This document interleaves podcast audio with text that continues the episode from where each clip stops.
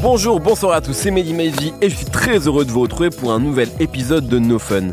Laissons le temps aux chenilles de devenir des papillons. En 2011, tout le monde voulait faire de Nekfeu une star. Lui a préféré faire ses classes, enchaîner des collaborations et attendre 2015 pour livrer, pour livrer pardon, un premier album. Alpha One ou Dinos, révélés à peu près à la même période, ne se sont décidés à livrer leur premier long format qu'en 2018. Le résultat Des albums denses, réfléchis qui, à n'en pas douter, feront date. On pourrait d'ailleurs citer également le cas de L'Homme Pâle, qui a également mis du temps avant de sortir Flip. En sera-t-il de même pour Luigi? Signé en maison disque à peu près à la même période, il a également végété, sorti des EP timides, puis pris le temps de vivre et surtout de réfléchir à ce qu'il avait vécu.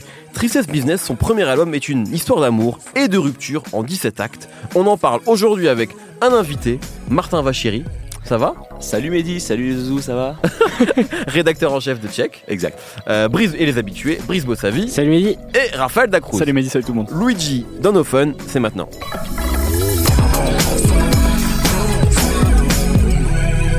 Alors, euh, je sais pas si peut-être représenter rapidement qui est Luigi, mais je l'ai un petit peu dit. Donc c'est quand même quelqu'un donc qui fait partie du, euh, euh, qui était à, à, la base proche de, Capsule Corp, hein, le collectif, donc où il y avait notamment euh, Dinos. donc ils sont très proches de Dinos. On sait, ils ont fait plusieurs morceaux ensemble, etc.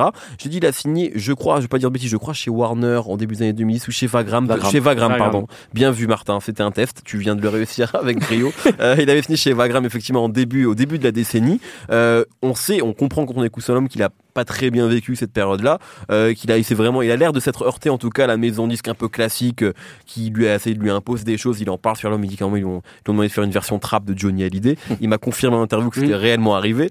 Euh, et puis voilà, il a pris le temps jusqu'à trouver une nouvelle formule qu'il a, qu'il a déroulée tout le long de ce disque-là. ben on va, on va en parler, voir ce que vous avez pensé de ce disque-là. Peut-être commencer avec toi, Martin. très heureux que tu sois là. Qu'as-tu pensé de, du coup de ce premier album de Luigi?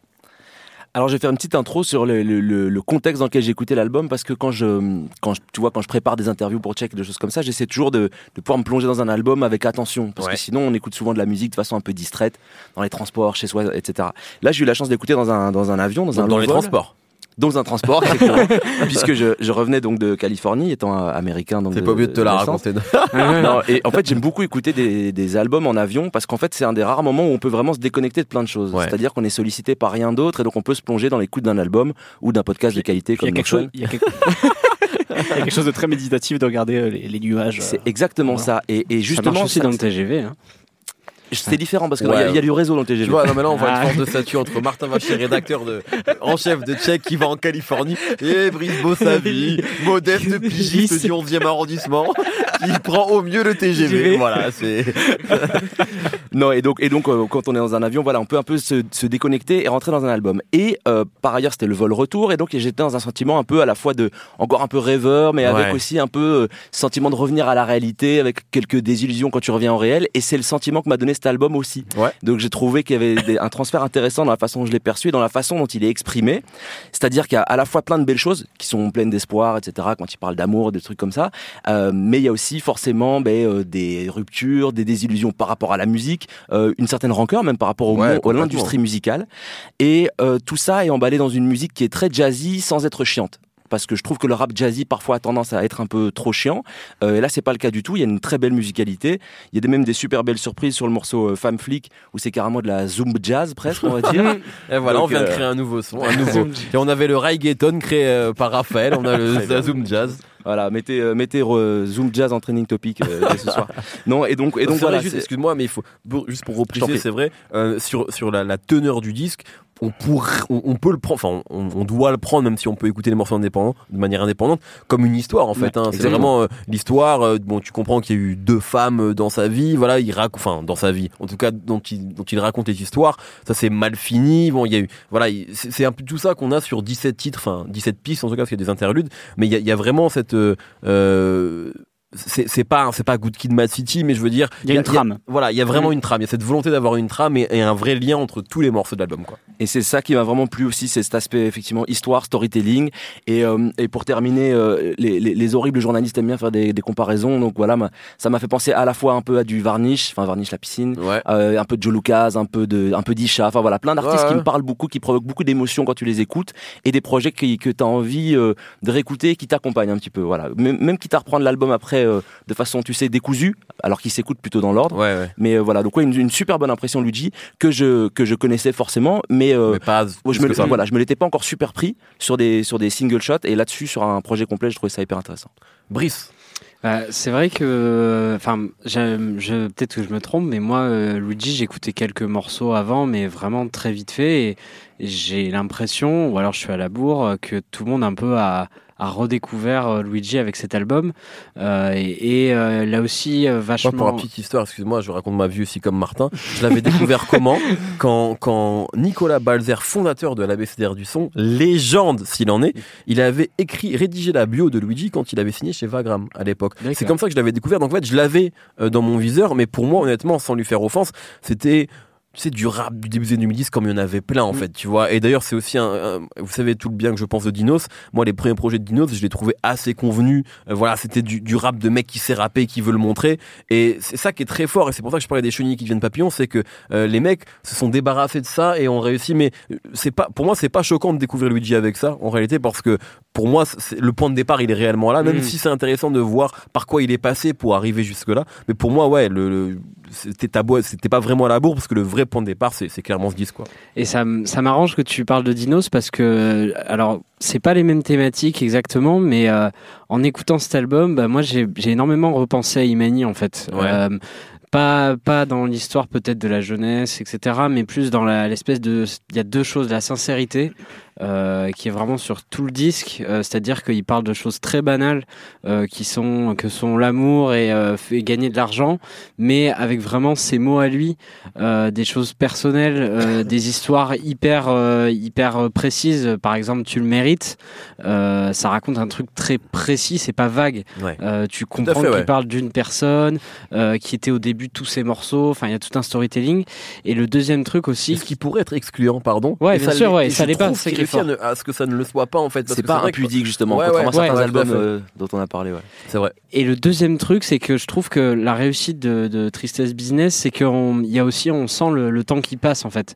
Euh, C'est-à-dire que c'est un album qui a mis du temps à, à sortir et il raconte des choses qui se sont déroulées sur euh, 3-4 ans. Il y a du, du vécu, euh, ce, qui, ce qui manque parfois un peu aujourd'hui dans le rap français où tout doit mmh. aller très vite. Et là, euh, de, entre le premier morceau et le 17e, t'as l'impression d'avoir écouté écouter euh, trois ou quatre ans de la vie de quelqu'un où d'abord il rencontre une première fille, euh, ça se passe bien, ensuite il y a la lassitude, après c'est no spoiler.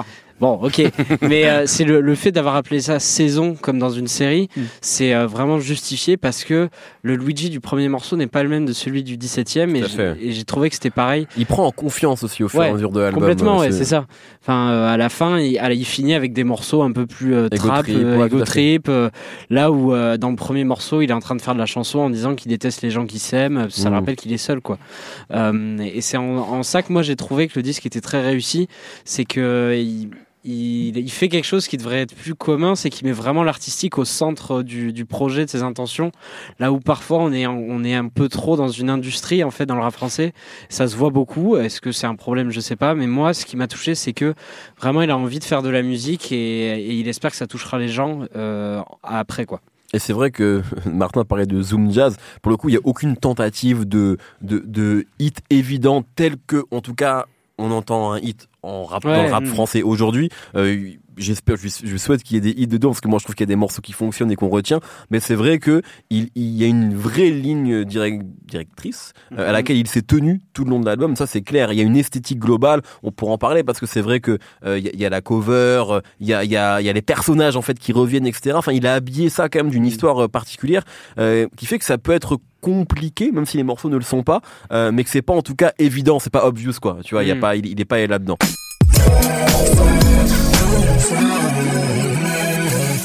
Raphaël, peut-être parce que là pour l'instant les gens étaient plutôt élogieux. Je sais pas toi, quel est ton avis sur ce disque-là? Alors juste pour répondre sur ce que tu viens de dire et sur ce que sur ce que disait finalement Brice sur le côté, on cherche pas des singles évidents, etc. Il a il a cette phrase dans Veuve Clicquot où il dit en gros, on fait on, fait de la musique pour les gens qui ont du bon goût. Alors, le, alors le, bon goût. Et dans, et dans ce pays, il y en a pas beaucoup. C'est extrêmement relatif, mais il y a effectivement ce truc de d'avoir une espèce d'exigence artistique qui s'est imposée à lui-même pour, pour pour cet album. moi globalement cet album euh, je, partage l'avis positif de, qui a été exprimé. Pourquoi? Parce que euh, on a une tendance depuis quelques années dans le rap français à la romance. Les, rappeurs français n'ont plus peur en fait de, parler de relations, d'amour, de déception amoureuse, etc. Euh, on peut citer aussi bien Hamza, Hamza Midsizer, A2H, euh, Chrissy. C'est vrai qu'A 2H, il a fait un album qui s'appelle L'amour quand même mmh, récemment. c'est ça. Où il parle aussi bien aussi bien d'amour que de sexe de manière franchement très, enfin très crue, pas dans le sens où c'est vulgaire, mais dans le sens où c'est plutôt direct. Quoi. Ouais, clairement. Némir aussi en filigrane quelque part, de manière plus, plus confidentielle, quelqu'un comme Luni aussi. Enfin bref, il y a, plein, y a plein, plein de gens voilà, qui, qui en parlent. Mais clairement, pour moi, pour toutes les raisons qui ont été évoquées, c'est le meilleur album que j'ai entendu dans, dans ce registre-là parce qu'il y a du biographique, du récit, du sens du détail dans la production et l'écriture aussi. Euh, c'est un album en fait qui est très, moi je trouve astucieux. C'est-à-dire que dans, dans l'écriture, euh, ça fournit de détails qui euh, on, parlait du côté personnel mais pas impudique précisément parce que en fait il va évoquer des choses qui parlent à tout le monde en fait qui, qui, font référence à mmh. son expérience propre mais qui parlent à tout le monde par exemple le concept de femme flic avec cette, euh, cette, cette, compagne qui est très méfiante et qui, qui surveille tous les réseaux sociaux c'est immédiat. En fait, c'est très intelligent pour, comme, euh, comme manière d'amener cette thématique-là sur, sur la méfiance, la jalousie dans, dans les relations amoureuses. Euh, sur, euh, sur Néon Rouge, euh, il va parler de la routine en, citant la télévision, en citant Énergie 12 ou la télé-réalité. Il y a toujours des, des, choses très malines comme ça pour, pour, pour parler euh, de, de, plein de nuances qui existent dans les relations amoureuses. Euh, le, le, arriver jusqu'au jusqu'au filtre d'une cigarette aussi, par exemple. Prendre la, prendre la place de, de, sa compagne aussi sur, euh, sur système, je crois, sur lequel en fait il, se met à sa place et il prend sa parole à elle. Il y a, il y a voilà, il y a, il y a plein de manières en fait de, de, parler de relations qui rend pas le disque, euh, euh, comment dire, monolithique, quoi, vraiment, mmh. vraiment ennuyant. Et puis c'est la manière dont, dont le, le, le, disque a été, a été pensé. Il y a, il y a plein d'enchaînements qui sont, qui sont vraiment intéressants justement sur le développement. Tu parlais du fait, Brice, que on a l'impression de suivre son histoire sur plusieurs années. Euh, c'est pas de marqué de manière chronologique, mais en tout cas, il y a, il y a vraiment une, volonté d'avoir des, morceaux qui se suivent et qui se répondent. Euh, sur Agoué, par exemple, il parle de, la relation, euh, enfin les, plaies qui sont encore mal fermées d'une relation passée, et on, passe sur l'échappée belle à Christian Dior ensuite. Donc il y, a plein de choses comme ça. Et surtout sur la deuxième partie du disque, comme tu le disais, Mehdi, euh, il y a ce truc de, je sais plus à partir de quel morceau c'est, je vais retrouver le titre, je me souviens plus.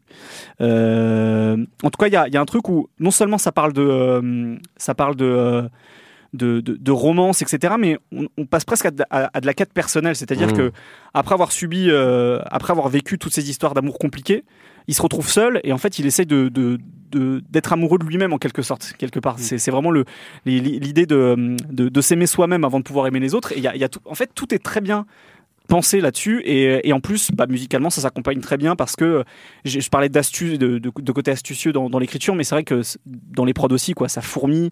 Il y, a, y a des prods qui changent. Il y a effectivement quelque chose de, de très euh, quelque part entre la, la soul et le jazz et les musiques afro-caribéennes en gros. Exact. Euh, qui me font, qui m'a. Alors je sais pas si, euh, si les deux producteurs de, de l'album, euh, les, producteurs majeurs qui sont Ryan Coffey et puis Magnum ont, écouté, mais ça me fait penser parfois à quelqu'un dont, dont j'ai parlé une fois dans un, dans un coup de cœur qui est Amber Mark. Euh, ça m'a fait penser en fait aux deux projets qu'a sorti Amber Mark parce que ça, ça compresse tout ça en fait. Il y a, il y a quelque chose de, de, très soul et il y a presque un morceau qui est du Justice League, c'est le morceau Vaflico justement. On a presque les, les prods sur lesquels, sur lesquels est capable de, de poser Rick Ross par exemple. Euh, mais mais il y a, y, a, y a plein de, de, choses qui sont mélangées. Il y a, y a des moments où tu crois entendre de la musique brésilienne. Je pense au morceau Gisèle par exemple qui fait très beau Nova, euh, le, morceau, le Remède aussi. En fait, il y, a plein de petits détails comme ça dans les productions qui sont très intéressants, qui sont pas euh, complètement dans la mode sans être complètement démodé non plus. Tout à l'heure, tu parlais du rap jazzy qui peut être chiant. On n'est pas du tout là-dedans, en fait. C'est juste que.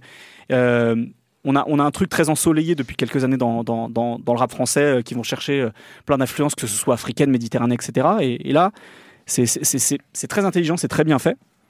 Et, euh, et presque d'une certaine manière, l'album m'a fait penser à celui de, de Pacific de DC's. Mmh. Parce qu'il y a. Alors là où DC's, lui, euh, il y a cette espèce de.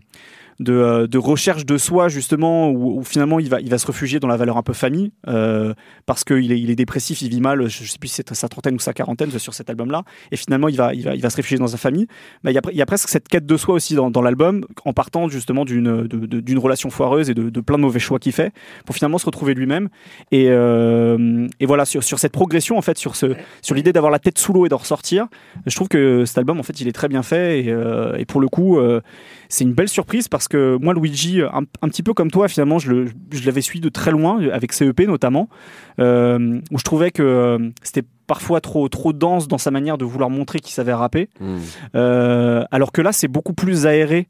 de, je pense qu'il y a plein de gens qui vont, qui vont retrouver des choses qu'on retrouve chez Drake. Dans, on sent que c'est une influence importante chez lui. Le morceau plus haut, par exemple, dans sa manière de chanter. C'est un peu trop. Moi, moi voilà, moi, c'est le, c'est, moi, j'ai, bon, spoiler alerte, j'ai adoré ce disque, mhm. euh, voilà. Mais le bémol que j'ai maintenant après plusieurs écoutes, c'est notamment plus haut, mm. qui effectivement, c'est vraiment une ressucée du Drake ouais. Tank Me Later, Take Care, quoi, grosso modo.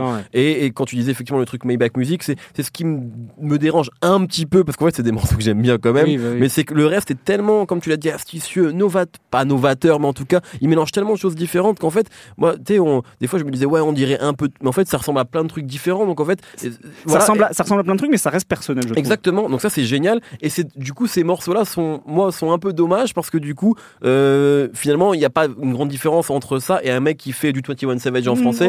et c'est un peu dommage parce que le, reste du disque est tellement bien construit. Voilà, mais c'est un tout petit bémol, mais je suis d'accord. Le plus haut est un peu. C'est là où je voulais en venir, c'est-à-dire que sur plus haut, tu, en fait, avec plus haut, tu comprends les ficelles, tu vois, c'est un peu un codex, tu arrives à comprendre que Drake, ça a été très important pour lui. Mais là où, en fait, tu t'en rends compte de manière plus subtile sur le reste de l'album, c'est-à-dire qu'aujourd'hui, là où il, il, rappait beaucoup sur ses EP d'avant, etc., je pense que ça a commencé avec euh, pour deux âmes solitaires. Je sais plus comment s'appelaient ces, ces morceaux. C'était des morceaux en plusieurs parties qu'il a sorti, euh, qu'il a sorti avant l'album.